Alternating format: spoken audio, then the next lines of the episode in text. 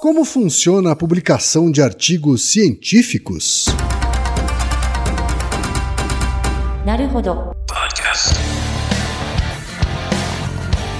Bem-vindo ao Naruhodô, podcast para quem tem fome de aprender. Eu sou Ken Fujioka. Eu sou Altair de Souza. E hoje é dia de quê? Ciência e senso comum. Altaí, vamos para os recados da paróquia. Quais são? Número 1, um, vai no iTunes Store, dê 5 estrelas e faça o seu comentário. Isso aí. Número 2, indique um episódio do Naruhodô para alguém que nunca ouviu o Naruhodô ou mesmo nunca tenha ouvido um podcast. Vamos aumentar o tamanho de nossa podosfera. E número 3, Altaí. Ah. O número 3 é sobre ajudar a manter o Naruhodô no ar, Altaí. Isso aí. E para contribuir, basta usar o aplicativo PicPay e assinar o apoio mensal de 15 reais. São duas Coca Zero, querido ouvinte, querido ouvinte. Uma para Altair e uma para mim. E como assinante, além da nossa gratidão, você terá três coisas. Um, você terá acesso ao grupo secreto no Telegram, ou seja, assinante pode conversar com a gente com a comunidade de ouvintes assinantes. 2. Você terá vantagens especiais. Por exemplo, assinante recebe os episódios no grupo secreto do Telegram antes de todo mundo. E 3. Você receberá conteúdos exclusivos. Por exemplo, assinante recebe episódios que só são distribuídos no grupo secreto do Telegram. Então é isso. Baixe o aplicativo PicPay e assine o apoio mensal. Com o PicPay você ainda vai poder pagar boleto, transferir dinheiro entre amigos, recarregar celular, sacar o saldo em qualquer banco 24 horas sem taxa. E olha só, no primeiro mês de apoio ao Narodô, você ainda tem um cashback de 15 reais. Isso mesmo, você assina e recebe seus 15 reais de volta. Uhum, tá? Agradecemos desde já e participem, por favor. É isso aí. Antes da pauta, mais um recado. Naruhodô está abrindo espaço para as mulheres podcasters, porque representatividade é importante também na podosfera. O destaque de hoje vai para o podcast Vozes que Carrego na Mochila, tocado pela Nalu Beco, Laura Magalhães, Marília Gurgel e Caroline Marim. Ouça o recado que a Nalu deixou para você, ouvinte do Naruhodô, e conheça o podcast Vozes que Carrego na Mochila. Oi, eu sou Nalu Beco e vim convidar vocês para conhecer o Vozes que Carrego na Mochila e viajar comigo pela América do Sul entrevistando grupos de mulheres. Lá você vai ouvir histórias emocionantes de vida e de luta. A gente tem ouvido muito sobre a luta das mulheres, mas às vezes algumas coisas parecem teóricas ou distantes da gente. Nessa viagem, eu percebi que se chegar perto e ouvir com cuidado, dá para ver que essas questões estão presentes e dificultam muito a nossa vida ou das mulheres que a gente ama, mesmo que a gente não consiga perceber. É diferente estar numa pista de dança se você é homem ou mulher. É diferente ser imigrante se você é mulher ou ainda se é mãe. Sabe como? Então vem ouvir as histórias inspiradoras dessas mulheres que lutam para transformar o mundo no que ele deveria ser. É um alívio ouvir que tem tanta gente fazendo tanta coisa boa pelo mundo. É só procurar Vozes que Carrego na Mochila. E chegamos ao momento Alura, querido ouvinte, querido ouvinte. Eu sei que nessa época de isolamento social a gente é bombardeado o tempo todo com lives, webinars, cursos, e embora o senso comum tente nos convencer de que estamos em home office, a verdade é que estamos sendo forçados a ficar em casa e tentando trabalhar em meio a uma pandemia. Então, meu recado é: antes de mais nada, vá com calma e cuide de sua saúde mental. Dito isso, pode ser sim um bom momento para dar uma acelerada em sua carreira profissional. E é para quem estiver afim de fazer isso que eu quero falar aqui da Alura, a maior plataforma de cursos online do Brasil. Tem mobile, programação, front-end, infraestrutura de tecnologia, design, user experience, marketing digital, data science, inovação, gestão, tem para todos os gostos. E a Alura não é só uma plataforma. Ela é uma instituição de ensino, ou seja, ela garante a qualidade dos cursos que são produzidos por ela mesma. E funciona de um jeito muito simples. Você tem acesso a mais de mil cursos com uma única assinatura. Agora a vantagem: ouvinte Naruhodô tem desconto de 100 reais. Mas para ter esse desconto, precisa acessar a seguinte URL, anota aí, alura.com.br barra promoção barra Naruhodô. Repetindo, alura.com.br barra promoção barra Naruhodô. Altair, feliz ano novo, Altair. Isso aí, feliz 2022 a todos. Pois é, esperamos todos que 2022 seja melhor que 2021. Isso. É?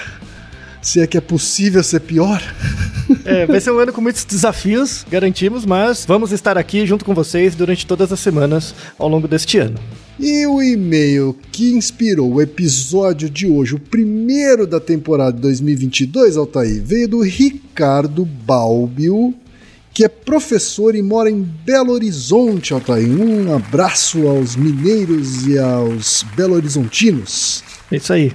Ele diz o seguinte: gostaria de dar uma sugestão de tema. Pensei que será interessante um episódio sobre como funciona o processo de produção e divulgação acadêmicos. O que é um periódico científico, como alguém propõe e desenvolve uma dissertação de mestrado, uma tese de doutorado, uma pesquisa de pós-doc, por que é importante a publicação e revisão de pares, etc.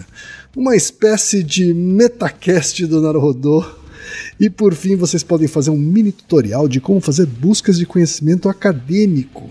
Fica aí a sugestão, gosto muito do trabalho de vocês. Acatamos sua sugestão, Ricardo. Olha lá, a gente vai inaugurar essa temporada, inclusive, com a sua sugestão. É isso aí. Altair, agora é que são elas. Você vai ter que contar aí qual é que é o processo de a, a, a produção, divulgação, aprovação de um artigo científico. Sim. E também alguns bastidores, né, Altair? Porque você faz parte dos bastidores também desse processo. É, pois é. É, é a minha atividade cotidiana, né, na verdade. Uhum. Então, é, esse é um tema muito próprio, assim. Eu, eu não esperava que alguém fizesse uma pergunta sobre, sobre isso, mas depois de cinco anos, né, acho que né, alguma hora aparece, né? Ah, faz sentido, né? Faz sentido. Quem, por exemplo, pensa, pensa na sua faculdade, né? Você fez faculdade de. O, nome da sua graduação é publicidade e propaganda ou é comunicação? Não, é comunicação. Comunicação social com ênfase ou habilitação em, né, em alguma coisa. Em publicidade. No meu, no meu caso é com habilitação em marketing. Né? Ah, tá. É, mas tem a comunicação social com habilitação em publicidade, em relações públicas, etc. E, e você lembra a primeira vez que você viu um artigo científico assim? Foi na graduação. E, mas eram pouquíssimos. E aí foi, foi a pedido de alguma disciplina ou você buscou mesmo e. Foi a pedido de alguma disciplina. Na verdade, algumas poucas disciplinas chegaram a usar artigos acadêmicos como uh, referências bibliográficas. Assim. Uhum. Basicamente, as, as disciplinas mais uh, de teorias mesmo, né? Então, filosofia, comunicação comparada, né? Então trazia um pouco de Teorias teoria de comunicação, da comunicação, exato, É. exato, né? E- Agenda e- mas- setting, essa coisa toda. Sim. Coisa de jornalismo, né? E tal. Uhum. Mas aí você usava mais livros mesmo, né? Mais livros. A ideia desse episódio é ele ser informativo e mostrar que, que na verdade, o, o, o negócio de publicação de artigos científicos é muito, muito, muito lucrativo. Não sei como você não investe nisso ainda, Ken.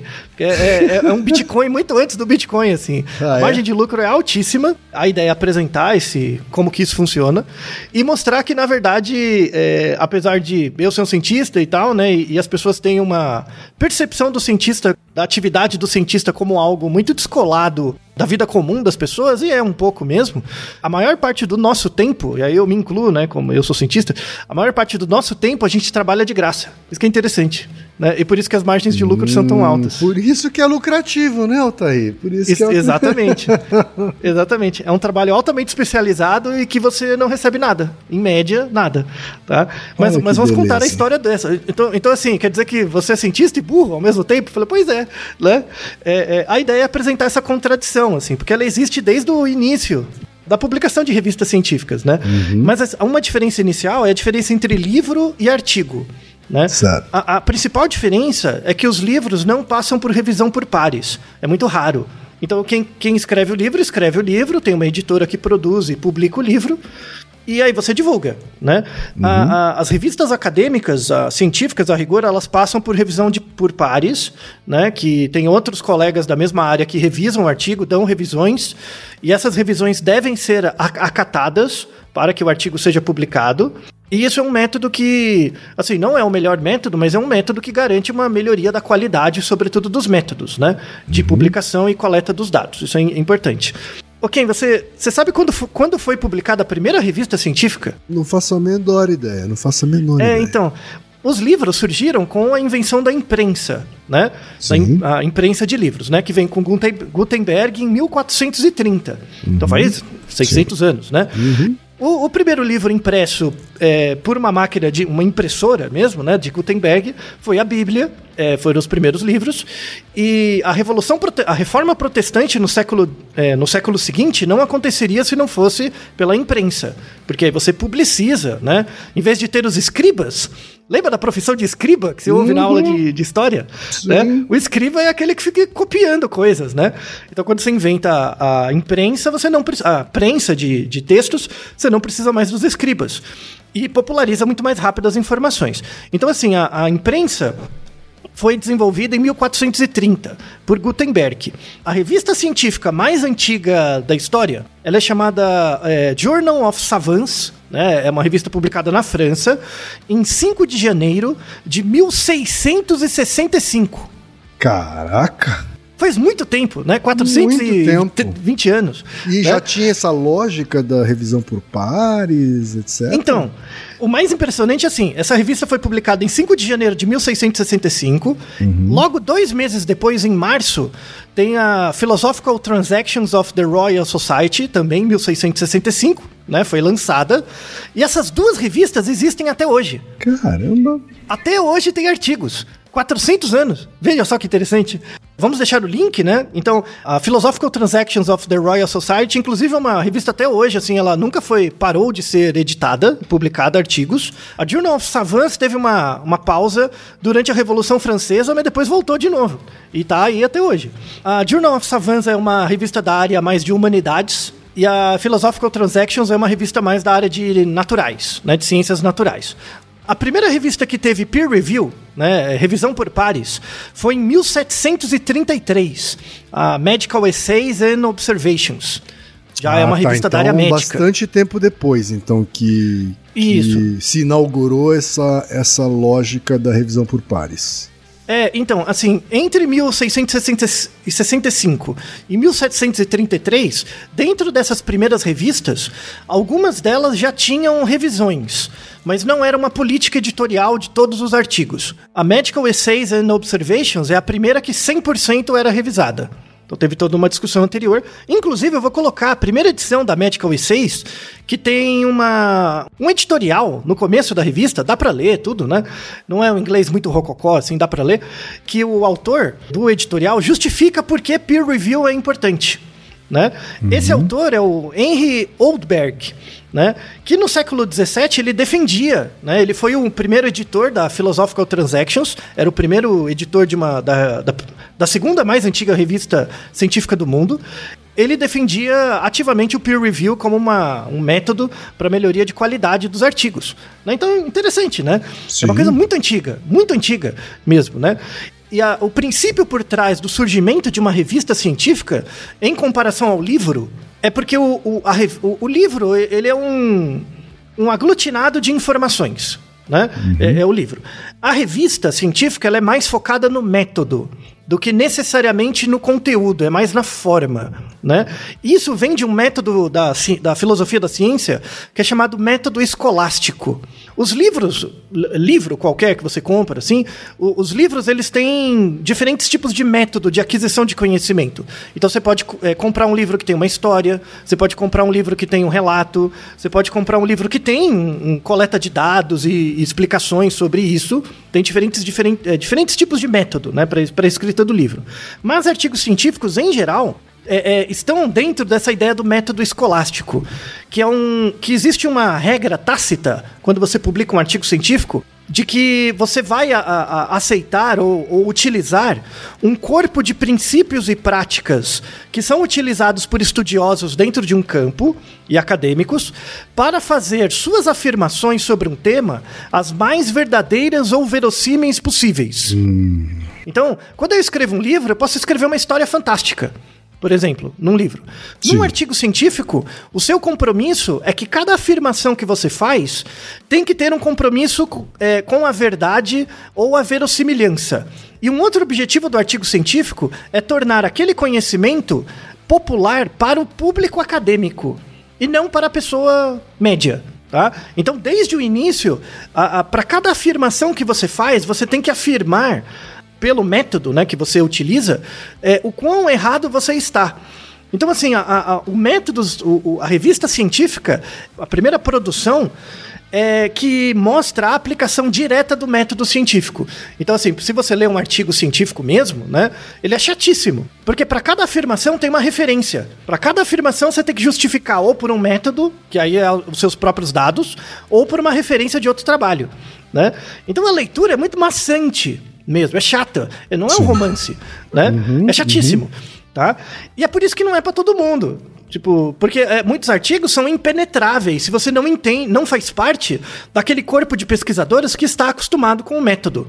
Né? E eu então, sou isso é muito importante. testemunha viva disso, viu, Toy? Tinha, tinha artigo é, pois é. que eu não entendia um cacete do que estava sendo falado. É, então. Não, mas pega qualquer episódio do Naruhodô, né? A gente deixa as referências, mas se você clicar na referência e olhar o artigo, e você vai ler e fala, meu Deus, como é que ele tira isso que ele está falando do artigo? Porque tem que ter uma leitura do método. É, é, leva, leva um bom tempo para você entender assim como, como essa literatura funciona. Então, a, a, a, revista acadêmica ela é uma publicação periódica na qual o conhecimento relacionado com uma disciplina acadêmica é publicado né, e apresentado, mas não apresentado para a população geral, apresentado para os colegas mesmo. Né? E aí muita gente vai falar, ah, mas não é. Isso não é meio é, exclusivista, não deveria ser uma forma de apresentação para todo mundo? Na revista científica, não. Por quê? Porque você tem que apresentar o conhecimento como ele é. Você tem que atacar a complexidade. Você não tem compromisso com a didática quando é um artigo científico, uhum. né? Porque assim a, assim, a natureza como ela é, ela não é feita para ser didática, ela é o que é. Você vai ter que atacar o problema. Uhum. E a uhum. ideia é que você comunique, mais importante do que o resultado, o método de como você testou o que você está testando, para que outra pessoa seja capaz de reproduzir. Sim. Né? Então você conta a história do método, você não, não conta necessariamente a história da pergunta de pesquisa. Tá? Isso é, é, muito importante. Então é difícil mesmo. E por isso que tem que ser revisado por pares. Porque se você escreve um negócio super abstrato e joga pra galera, ou ninguém vai ler, né? O que é muito comum, ou vai virar uma coisa mística. Por Sim. isso que o artigo tem que ser revisado por pares, que são pessoas, não são pessoas especiais nem nada demais, mas são pessoas com mais treino de, de, observação e de estudo dos métodos de pesquisa. Tá. E aí você consegue avaliar. Falou, ó, é, essa afirmação que você fez aqui não é corroborada pelos dados, ou o método não tá bom o suficiente, tem que arrumar, enfim. Então, ou, essa, essa tá revisão tá por pares, ela não é necessariamente feita por pessoas que reproduzem o experimento. Reproduzem não, o método. Mas, é, mas são por pessoas que fazem parte da mesma área de pesquisa.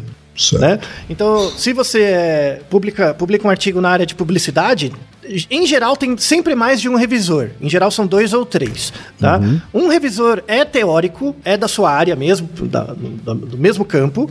E em geral tem um ou dois revisores são assim do campo. E sempre tem um revisor metodológico, que é o cara que vai olhar o método.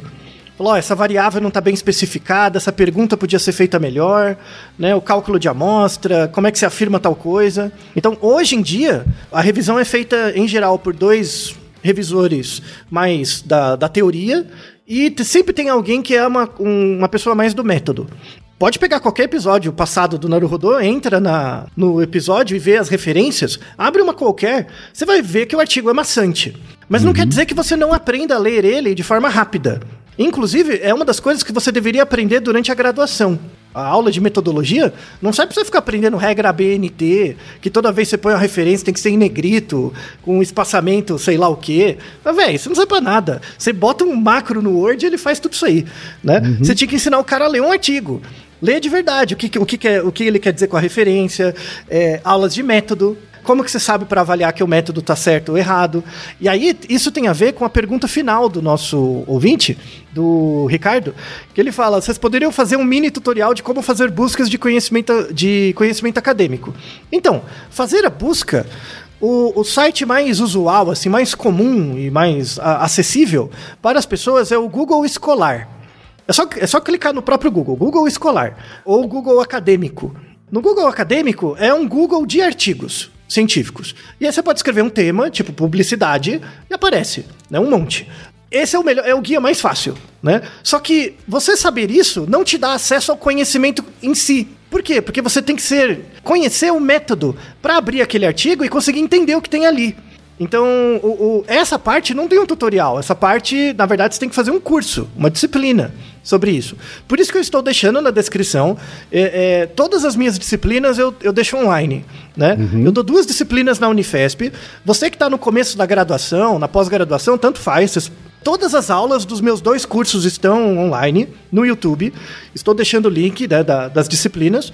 Se você pegar a, a, as aulas e começar a assistir, você vai entender como funciona um artigo e vai conseguir também é, lê-los né, os artigos da sua área, tá? Uhum. Então não tem um tutorial tipo faça você mesmo, sabe?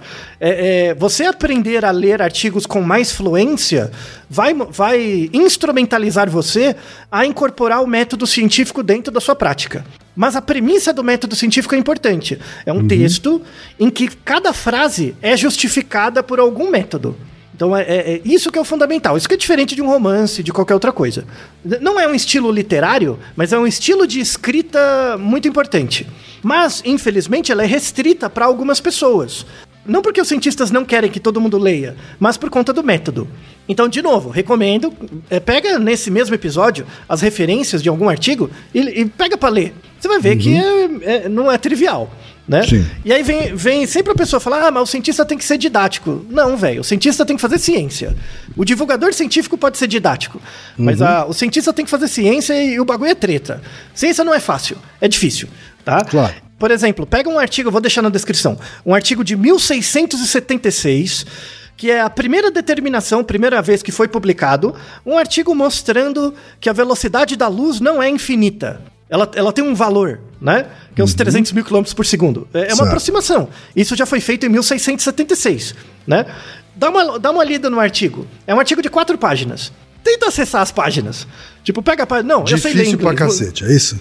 Então, é, é, você precisa, você lê a página, aí você chega no final da página, não entendi nada. Aí volta de novo, lê de novo. Uhum. Eu falo, não, isso aqui não tá escrito em inglês. Aí você vê, não, é inglês mesmo. Aí você bota você tá no Google dizendo Tradutor. que mesmo para um cientista não necessariamente é fácil determinado não, nem artigo. um pouco. Nem um pouco, nem um pouco. Se você não é da área, por exemplo, vai boiar igual um leigo. Intransponível. É, às vezes você fica, não, isso aí não tá em inglês, não é possível. Aí você bota no Google Tradutor. Aí uhum. você lê traduzido, eu não entendi nada também, tá? Então, é, é, é treta mesmo, sabe? Você, você precisa de um Sei. tempo, né? E é e por a isso que você sempre... é a mesma para um artigo de meta-análise, assim, Antônio? Sim, sim, porque a, a meta-análise, na verdade... o que é uma meta-análise e aí... É, então, a meta-análise, na verdade, é um método uhum. em si. O artigo em si é um método. Certo. Tá? É um método em que você pega uma pergunta de pesquisa que muitos pesquisadores já fizeram. Por exemplo, um teste de um remédio.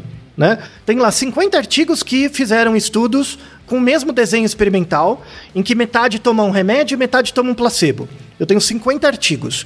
Imagina que cada artigo tem, tem 100 pessoas. Uhum. Então eu tenho 50 publicações, cada uma delas com 100 pessoas, testando a, efic a eficácia de um remédio. A meta-análise vai pegar esses 50 artigos, eles têm que ter a mesma pergunta de pesquisa, vai juntar todos eles e vai simular como se fosse feita uma amostra com 5 mil pessoas. Em vez tá. de 50 artigos de 100, vai fazer uma amostra com 5 mil. Juntando as evidências produzidas por cada um desses artigos menores. Né? Uhum. E aí vai ter uma conclusão com peso de evidência um pouco maior. Aí, já, já que você fez essa pergunta agora, é, que é importante, como que funciona a, a lógica do método da meta-análise? Por exemplo, imagina que eu quero testar um remédio para hipertensão. Então, eu espero que a pessoa que tome o remédio tenha uma frequência cardíaca menor do que a pessoa que não tome, certo? Se o remédio funciona. Certo. Tá? Então, o, o, o, uma variável super importante dos artigos é o que a gente chama de tamanho de efeito, que é a quantidade de diferença que, quando eu te exponho ao efeito, tipo o remédio, eu tenho de redução ou aumento em alguma variável que eu espero. Então, a variável que eu espero é redução da frequência cardíaca. Se você toma o remédio, você vai ter, sei lá, 20% de redução da sua frequência cardíaca. Esses 20% é o tamanho de efeito. Tá. Tudo bem? Uhum. Tá? Agora imagina que tem vários artigos que publicam a mesma ideia. Os, os tamanhos de efeito em cada artigo vão, em cada artigo vai ser, vão ser iguais? Sempre. Uhum. Ó, imagina que eu tenho 50 pessoas que fizeram. testaram o efeito de um remédio, uhum. tá? E, e eu quero saber se o remédio funciona. As 50 pessoas são independentes umas das outras. Eu posso garantir que em todas as pessoas o efeito do remédio vai ser o mesmo? Não. Não, isso, isso é importante. Não, não, assim, pode ter, caso exista uma diferença, vai aparecer, mas eu não posso garantir que é igual. Sim. Tá? O que, que a meta-análise faz? Ela tira uma média desses efeitos de todos os artigos, mas não pode ser uma média direta. Tem que ser uma média ponderada. Por quê? Porque um artigo tem 100 pessoas, o outro artigo pode ter 200. Ou seja, você tem que ponderar, fazer uma média ponderada, multiplicando por um peso que é relacionado com o tamanho de amostra, então amostras maiores têm mais peso, e também com, o- com a variabilidade, com o desvio padrão. Tá? Então, assim, a meta-análise nada mais é do que uma média ponderada dos efeitos de diferentes artigos. Certo. Tá? E aí eu tiro essa média ponderada, ela tem um peso de evidência maior do que cada artigo separado. Quer dizer, Mas eu preciso dos artigos separados. É, na meta-análise eu tive como ponto de partida artigos relacionados a experimentos realizados. Isso. Do- sobre aí, o mesmo tema. A meta-análise em si, ela não é um experimento, e sim essa análise cruzada, vamos dizer assim, É, é uma ponderada entre os artigos. Isso, é uma média ponderada, tá? Então, assim, se você tiver artigos muito ruins, a média também vai ficar ruim, não representa o que acontece. Então, muita gente fala que a, me- a meta-análise é o estudo mais importante, isso é besteira. Se você tiver os artigos mal feitos, a meta-análise não serve para nada, Uhum. tá? Eles são igualmente equivalentes com objetivos diferentes, tá? Meta-análise já é uma coisa bem mais recente. Por quê? Porque ela depende de muitos trabalhos publicados. É, é só isso, tá? Eu as revistas imagino, acad- que acaba sendo um- uma categoria de artigo também específica, né? Assim, sei Sim. lá, deve ter gente que pratica mais, exercita mais a meta-análise e acaba meio que se especializando nisso, assim. Sim, sim, sim, tem, tem mesmo. Assim, eu dou, eu dou algumas aulas da- de algumas técnicas de meta-análise. Uhum. É uma coisa que vai ficando muito especializada e fica muito árido. Pra quem não conhece, Sim. você vai pegar o artigo de meta-análise, aí o que, que você vai ler? A conclusão do artigo. Sim. Por que, que você não você, você vai Que é dar bem como... diferente de você fazer um experimento, né? É outra, é outra pegada. É outra pegada. Tem muita gente que faz os dois. Uhum. Sim, né? sim, na, ver- claro. na verdade, assim, como a meta-análise ela é um método, né? É, é- dá para ensinar. Dá pra você ensinar em cursos de meta-análise, por exemplo. Com os Uhum. Certo. artigos já publicados, você mostra. Que é tipo uma, uma média ponderada mesmo. Não é difícil a conta. Né? Certo. É, é ba- é bem mais difícil fazer o artigo. Que é coletar os dados, ver. Existem pessoas, então, que. Pode existir cientista que nunca fez um experimento próprio, mas, mas fez várias meta-análises. Hoje em dia, sim. Hoje em dia, sim. E ele é Tá? considerado cientista mesmo assim? Sim, sim, sim. Tá. Cientista da informação, né? Tá. Porque você está agregando aquela informação e dando mais significado para ela, né? Uhum. Então, e é uma área super importante, tem crescido muito hoje em dia, né? é- é essa parte. Mas, de novo, o problema é, quando vai no público geral, vira uma coisa, vira tipo um dogma. É, é, como, quando você pensa uma meta-análise, como as pessoas não sabem discutir o método da meta-análise, elas acreditam piamente no que o pesquisador escreveu tá certo. Daí a importância, de novo, da revisão por pares. O revisor por par, ele conhece o método. Então ele fala, tipo, não é contra você. É um método, ó, dá- daria para melhorar esse detalhe e tal. Então, é, é, o cientista, ele tá sempre acostumado a ser criticado.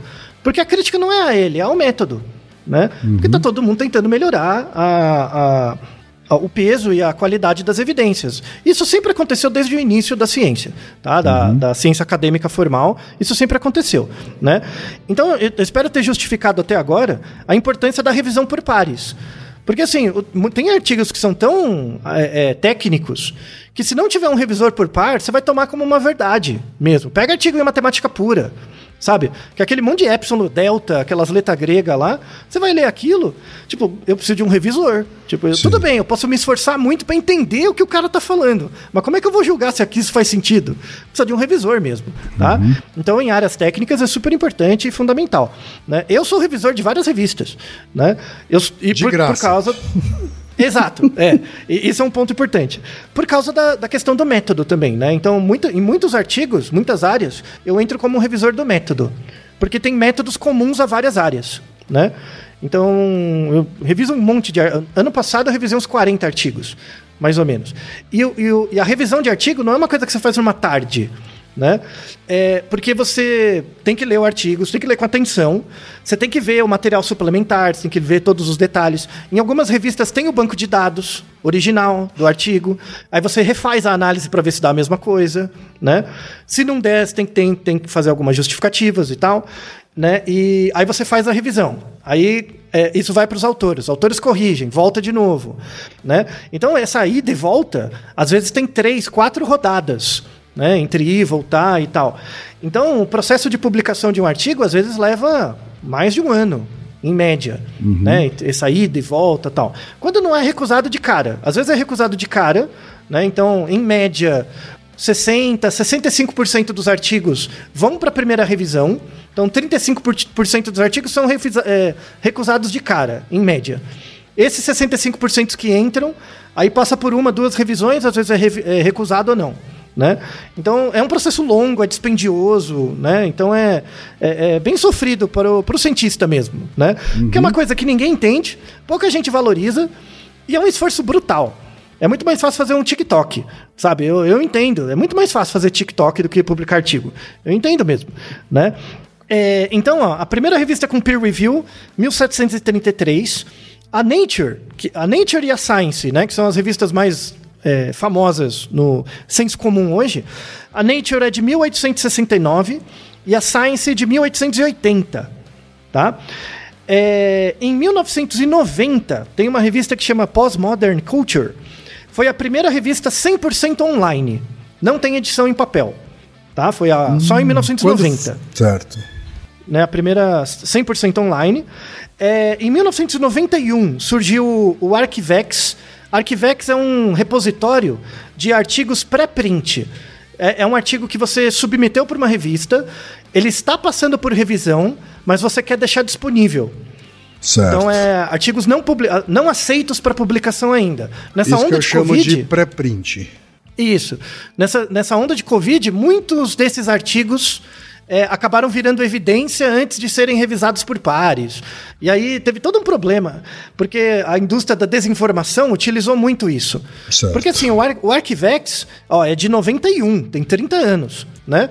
O Arquivex sempre foi para cientista. Uhum. Então, tipo, ah, eu quero ver o que você já, o que você submeteu de artigo.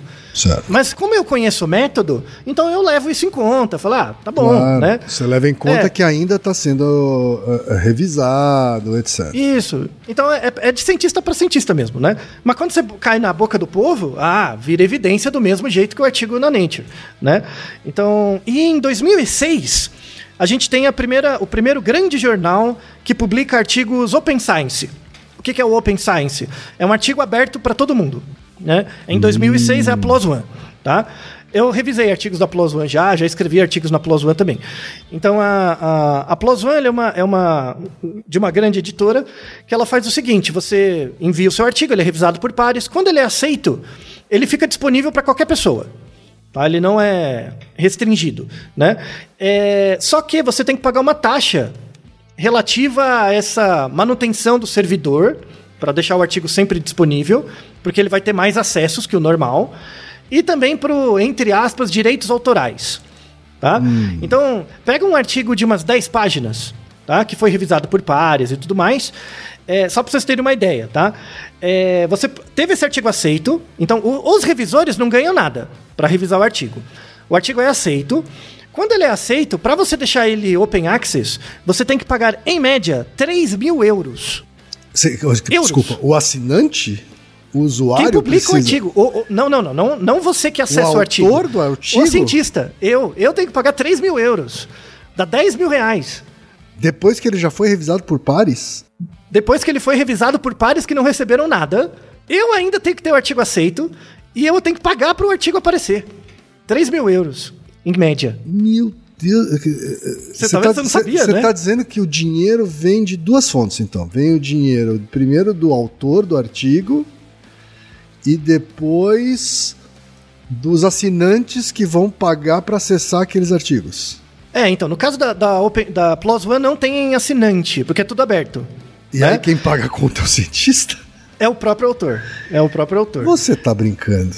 Tô falando, sério. Ó, por exemplo, pega a Nature. A Nature não é aberta. A Nature tem, eles chamam de embargo, né? Tem um Sim. período em que você não pode publicar o artigo depois que ele é aceito, né? Mas depois eles deixam disponibilizar, vai. Né? Eles dão um migué.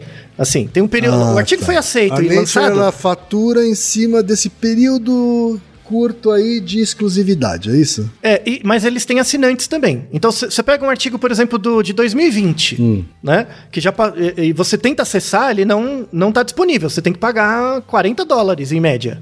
40 dólares, velho, pra ler um artigo. O Caramba. Naruhodo não existiria se a gente dependesse disso.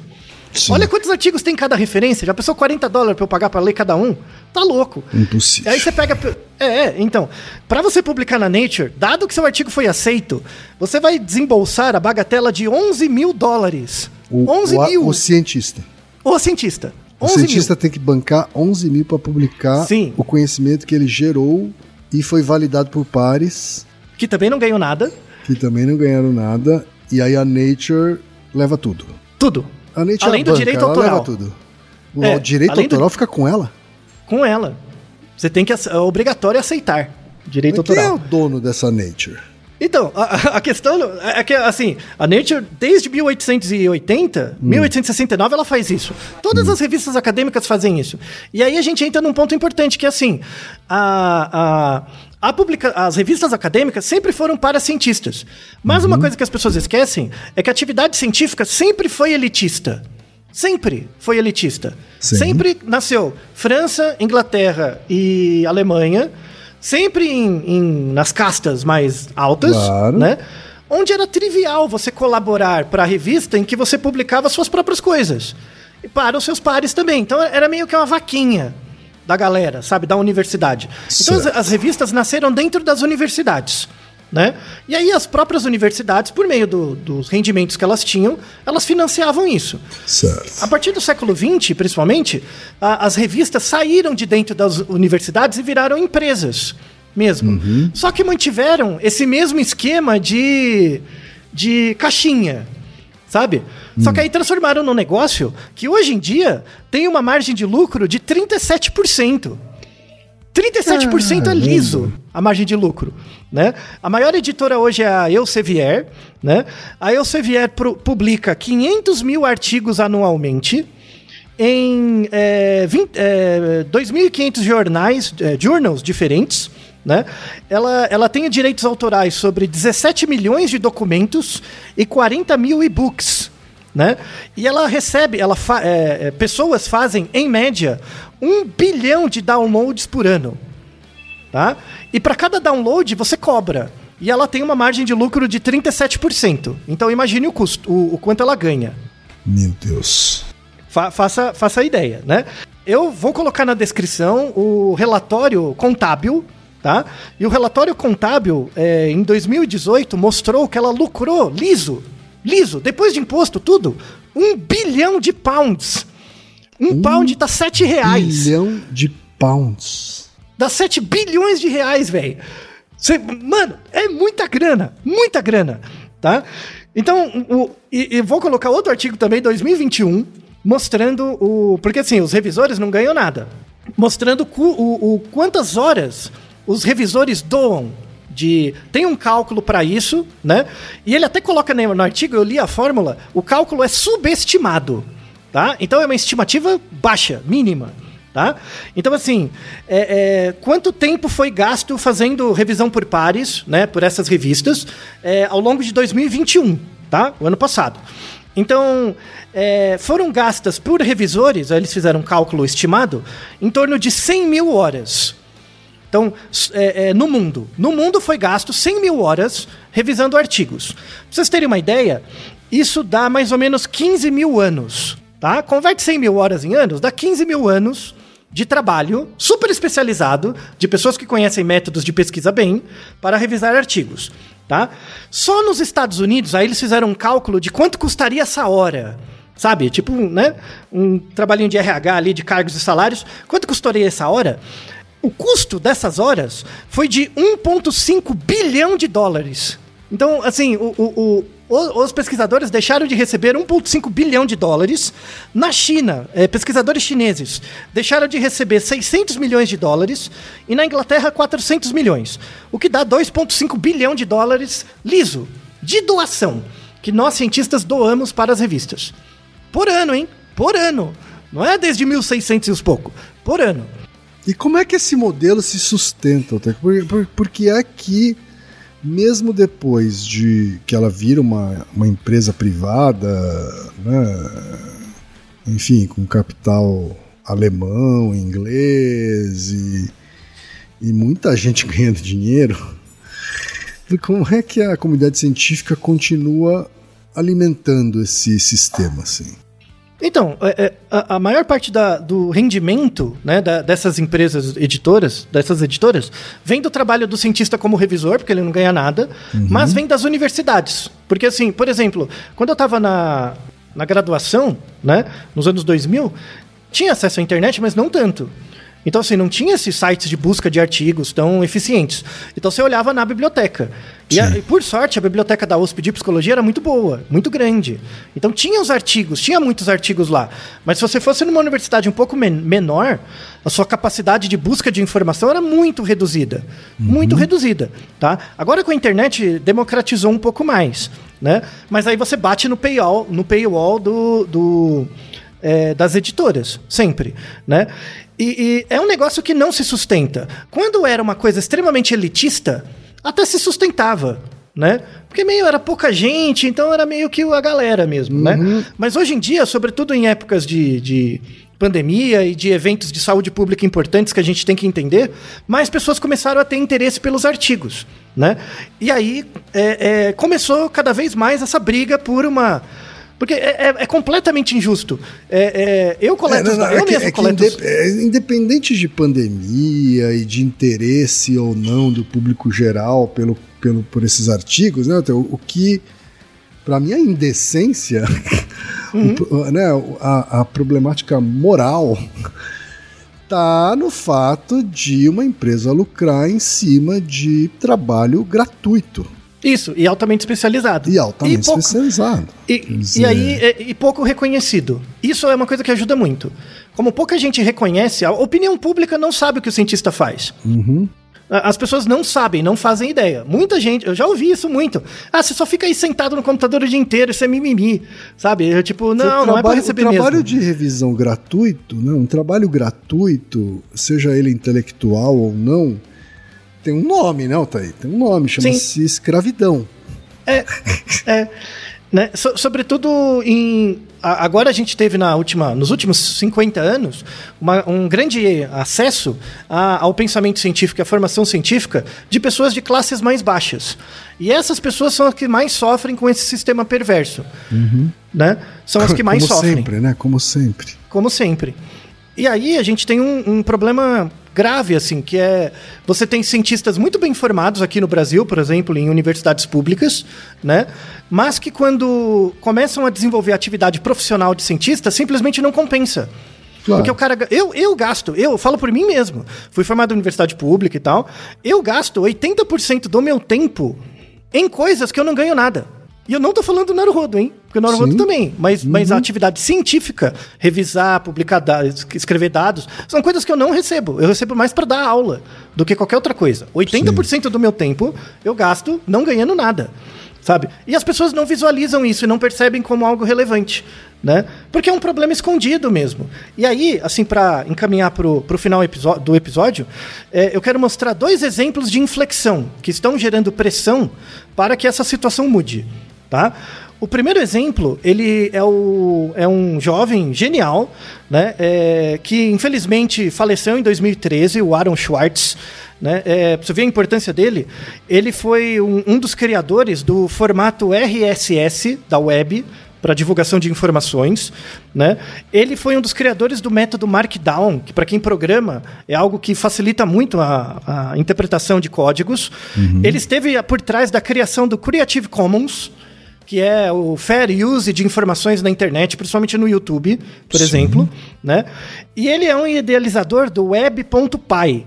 Web.py é um dos pilares do Python, da programação em Python. E ele faleceu com, com 25 anos, em torno de 25 anos, assim, um cara genial, né?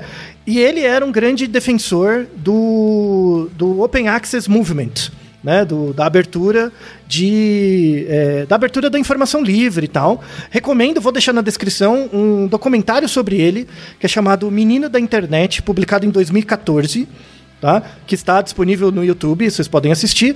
Mas eu gostaria de, do, de pedir ao quem que lesse a carta manifesto do Aaron Schwartz. Tá? É o manifesto sobre acesso aberto da guerrilha. E aí vocês vão entender bem a, a, a contextualização do, do sentimento do Aaron Schwartz que eu e o Ken agora conseguem compartilhar. Então, por favor, Ken, apresente o, esse manifesto aos nossos ouvintes. Informação é poder, mas como todo poder, há quem queira mantê-lo para si. Todo o patrimônio científico e cultural do mundo, publicado ao longo dos séculos em livros e periódicos, é cada vez mais digitalizado e bloqueado por um punhado de empresas privadas. Quer ler os artigos que apresentam os resultados mais famosos das ciências? Você precisará enviar enormes quantidades de dinheiro a editoras como Reed Elsevier. Existem aqueles que estão lutando para mudar isso. O movimento de acesso aberto tem lutado bravamente para garantir que os cientistas não assinem seus direitos autorais, mas, em vez disso, garantam que seu trabalho seja publicado na internet em termos que permitem o acesso de qualquer pessoa mas mesmo nos melhores cenários, seu trabalho só se aplicará a coisas publicadas no futuro. Tudo até agora terá sido perdido. É um preço muito alto a pagar, forçando acadêmicos a pagarem para ler o trabalho de seus colegas, verificando bibliotecas inteiras, mas permitindo apenas que o pessoal do Google as leia. Fornecer artigo científico para aqueles em universidades de elite no primeiro mundo, mas não para crianças no sul global, é ultrajante e inaceitável. Eu concordo, muitos dizem, mas o que podemos fazer? As empresas detêm os direitos autorais, elas fazem enormes quantias de dinheiro cobrando pelo acesso e é perfeitamente legal. Não há nada que podemos fazer para impedi-los. Mas há algo que podemos, algo que já está sendo feito. Nós podemos lutar de volta. Aqueles com acesso a esses recursos, estudantes, bibliotecários, cientistas, receberam um privilégio você pode se alimentar deste banquete de conhecimento enquanto o resto do mundo está trancado do lado de fora. Mas você não precisa, na verdade, moralmente, você não pode manter esse privilégio para si mesmo. Você tem um dever de compartilhá-lo com o mundo. E você tem, trocando senhas com colegas, preenchendo download pedidos de amigos. Enquanto isso, aqueles que foram bloqueados não ficam parados de braços cruzados. Eles têm se esgueirado através de buracos e escalando cercas, liberando as informações trancadas pelos editores e compartilhando-as com seus amigos. Mas toda essa ação acontece no escuro, escondido no subsolo. Chamam de roubo ou pirataria, como se compartilhar uma riqueza de conhecimento era o equivalente moral de pilhar um navio e assassinar sua equipe técnica. Mas compartilhar não é imoral, é um imperativo moral. Somente aqueles cegos pela ganância iriam recusar deixar um amigo fazer uma cópia. É claro que as grandes corporações estão cegas pela ganância. As leis sob as quais operam exigem isso. Seus acionistas se revoltariam com qualquer coisa a menos. E os políticos que eles compraram de volta, aprovando leis que lhe dão o poder exclusivo de decidir quem pode fazer cópias. Não há justiça em seguir leis injustas. É hora de entrar na luz e, na grande tradição de desobediência civil, declarar nossa oposição a este roubo privado da cultura pública. Precisamos levar as informações onde quer que estejam armazenadas, fazer nossas cópias e compartilhá-las com o mundo. Precisamos pegar o material que não está protegido pelos direitos autorais e adicioná-lo ao arquivo. Precisamos comprar bancos de dados secretos e colocá-los na web. Precisamos baixar revistas científicas e fazer upload para redes de compartilhamento de arquivo. Precisamos lutar pelo acesso aberto da guerrilha. Com o suficiente de nós ao redor do mundo, não enviaremos apenas uma mensagem forte de oposição à privatização do conhecimento. Faremos disso uma coisa do passado. Você se juntará a nós? Que e mensagem, aí, Pois é, rapaz, eu sou completamente a favor dessa guerrilha, Altair. Pois é, não, mas o interessante é que é o mínimo, né? É uma coisa que é óbvia, né? Não, não teria como ser contra se você não fosse o acionista ou um stakeholder da, das empresas, né? Exato. Aí tem um conflito de interesse óbvio, tá? Infelizmente o Aaron Schwartz nos deixou muito cedo, mas deixou um legado enorme, por isso fiz questão de pedir para quem apresentar o manifesto, né? Que para quem ouve ou lê é completamente óbvio, né? Temos que democratizar e evitar a privatização de um conhecimento que é universal. E que está baseado no trabalho sem, não remunerado de milhares de cientistas, né, Altair? que são formados pelo, por universidades públicas com dinheiro público, sabe? Exato. E aí tem uma não- empresa não tem justificativa. faturando em cima disso. Quer dizer, é, dif- é- é uma, é uma discussão diferente da, por exemplo, da pirataria na indústria do entretenimento, sabe? Onde, Uhum. onde pelo menos as pessoas que produziram aquele entretenimento foram remuneradas, Sim. né? E é um filme, né? E não é, a cura de uma doença, sabe? É, é- É, é realmente é- é- tudo errado, né? tá tudo errado. Tudo errado. É né? por isso que a gente publica os, os nossos os artigos, né? O acesso aos artigos pelos links públicos. Claro, Né? sempre, né? E, e graças a, a- assim, tem é, é, inspirado também, não diretamente, mas inspirado pelo Aaron Schwartz e, e toda a lógica, porque ele representa o pensamento de uma época, né? é, recente. É, surgiu em 2011, um pouco antes, na é, no Cazaquistão, na, na verdade assediado na Rússia, mas a, a Alexandra é, Eubakian, Alexandra Eubakian, do Cazaquistão, ela era uma aluna de pós-graduação de neurociência na Rússia, né? É, cazaque que estudava lá. E ela começou a ficar bolada com essas questões de ah, problemas de, de acesso e tudo mais, né? Como todos nós cientistas ficamos. E ela criou uma rede colaborativa com base nesse princípio do Aaron Schwartz. Muitos pesquisadores doam suas senhas de acesso de repositórios de artigos científicos é, doam para o SciHub, né? De graça. E o SciHub criou um, um sistema de quebra, né? Com base nessas, nessas credenciais, criou um sistema de quebra de acesso e aí você pode acessar os artigos na íntegra das editoras. Tá? Se você reparar no- nas referências dos artigos e de episódios passados do Naruto, a gente sempre usa o SciHub. Sempre. Eu não teria feito meu doutorado se não fosse o SciHub. Eu tenho certeza que quem é da pós-graduação, com certeza vocês não fariam o doutorado, mestrado de vocês se não fosse pelo SciHub. Tá? Tem um editorial da Science, inclusive de uma pesquisadora falando por que, que ela ama e odeia o SciHub. Né? Pela facilidade de acesso aos artigos originais, sem precisar pagar, e também a facilidade, e também mostra como o sistema é zoado, né? Tipo, precisar disso para uma coisa que é meio óbvia, né? Então, o- sou um dos maiores defensores do SciHub. Em 2019, é, tinham cerca de 400 mil acessos por dia ao site de pedidos de artigos. Hoje, em 2021, passou de 2 milhões de pedidos por dia.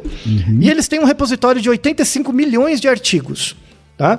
Não existiria o Naruhodo se não fosse pelo SciHub. Ponto. Não existiria. Vocês sabem a quantidade de artigos que eu leio para cada episódio e eu não vou pagar, sei lá, 10, 20 dólares por cada um. Não faz nenhum sentido. Tá? Não tem nem como. É, então, assim, a- a- essa lógica tem mudado, sobretudo por causa da democratização do conhecimento e do acesso de pessoas de classes mais baixas às universidades públicas e tal, e ao ac- acesso ao conhecimento. Não adianta nada você estar dentro da universidade, ser bem, bem formado durante a pós-graduação, ter acesso aos artigos que as universidades pagam, para depois, quando você termina a sua relação formal com a universidade, você simplesmente não pode mais estudar, porque você não tem mais acesso aos artigos. Sabe, não faz nenhum sentido. É a asneira completa, né? E, e essa, essa discussão, para encerrar, ela tem pouco, pouca tração é, na opinião pública. Porque, por exemplo, que muitas dessas coisas você não sabia, né? Sim, não sabia. É, então. E não faz muita diferença, né? Então, ah, é, quando você fala, por exemplo, que o, o cientista passa a maior parte do tempo dele fazendo coisas que não ganha nada, ah, mas você tá reclamando de barriga cheia, e o povo que passa fome, sabe? Isso é uma falácia por falsa simetria, né? É, é, não, não, não é uma, uma justificativa razoável. Porque se, se a gente não entra em contato com essas discussões, é, a gente vai continuar fomentando esse tipo de prática predatória das revistas mesmo, né, de ficar utilizando o trabalho gratuito para aumentar as margens de lucro dela. E a, a- todo, toda a coletividade vai sofrer a médio prazo. Porque o conhecimento necessário para promover uma política de mudança, uma política pública de mudança de alguma coisa, vai ficar sempre por trás do paywall de alguma revista. Então, só um- uma parte das pessoas vai ter acesso e outra não.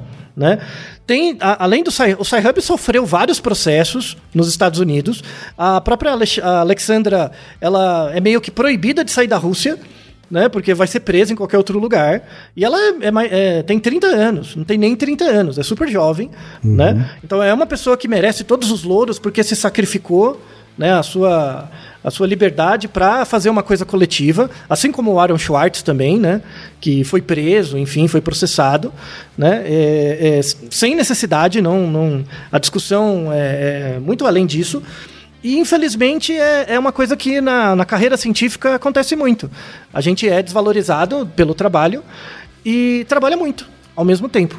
É, é, só para concluir, né, que tem uma, uma coisa interessante, assim, que eu falando com colegas meus, né, a gente tem passado aqui no Brasil por cortes de verba para pesquisa com frequência, e eu tenho uma, uma colega minha de, da bioquímica que fala, né, tipo, eu, eu não quero, eu não tô lutando para aumentar o meu salário. Eu não acho que o meu salário é baixo. Eu tô lutando para ter dinheiro para trabalhar. Porque eu sou da bioquímica, eu preciso de dinheiro para fazer pesquisa, para comprar ah, os meus insumos, né? Eu podia ficar como funcionária do Estado, tipo, ah, não, não, não, não tem dinheiro para pesquisa, não vou fazer nada. E pronto. E fica ali até aposentar. Mas não, ela luta sistematicamente para poder trabalhar, para precisar dos insumos, né? Que, que contradição, né, Kim? Pois é. Agora, é contradição, mas ao mesmo tempo também compreensível quando você tem a ciência dentro do contexto do capitalismo, Hum. né? do mesmo capitalismo e do mesmo patriarcado que contextualiza todas as indústrias, né? Então, Isso. né, tem um homem branco rico, é, ou seja, um homem branco sendo milionário às custas de trabalho voluntário, né? De, de pessoas, enfim, que por acaso são pessoas com, conhecimento ah, especializado, mas mesmo que não fosse, né? Assim, seria moralmente errado. É, mas é, uma, é um tipo de coisa que, ah, que o sistema capitalista é, ainda enxerga como aceitável. Pois é.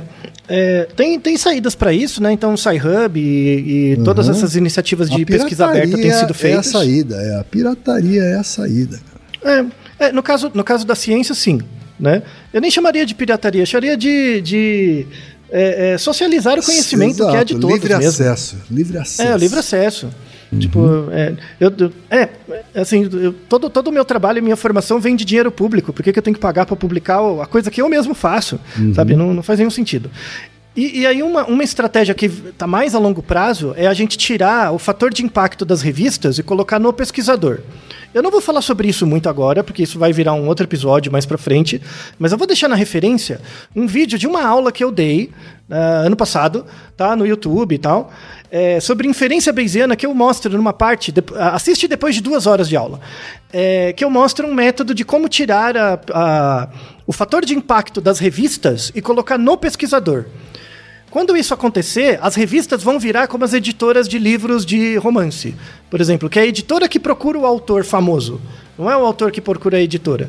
E não é o autor que paga pela, Isso, não é o autor que paga. que né? produziu. É. É, então. Então a. a- é- essa é uma, uma coisa factível de ser feita, mas vai levar um bom tempo. Quem tiver interesse em trabalhar com isso, né, verificar isso com mais calma, veja esse vídeo e pegue as referências que eu deixei nele, que aí a gente vai entrar nessa briga para por uma ciência mais inclusiva. E o próprio Naruhodô é um um sinal disso, né?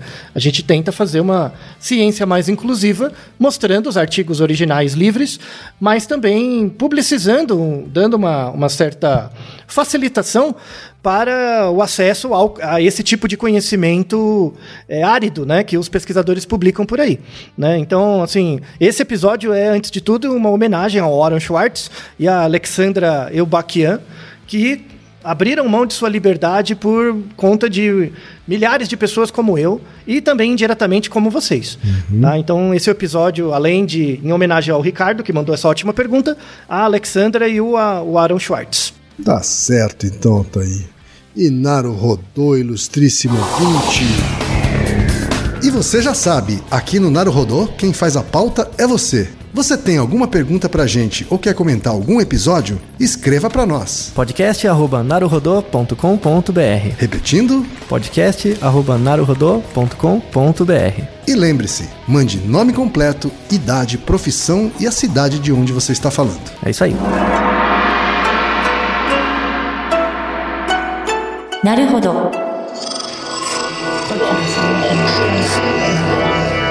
podcast é, é apresentado por b9.com.br.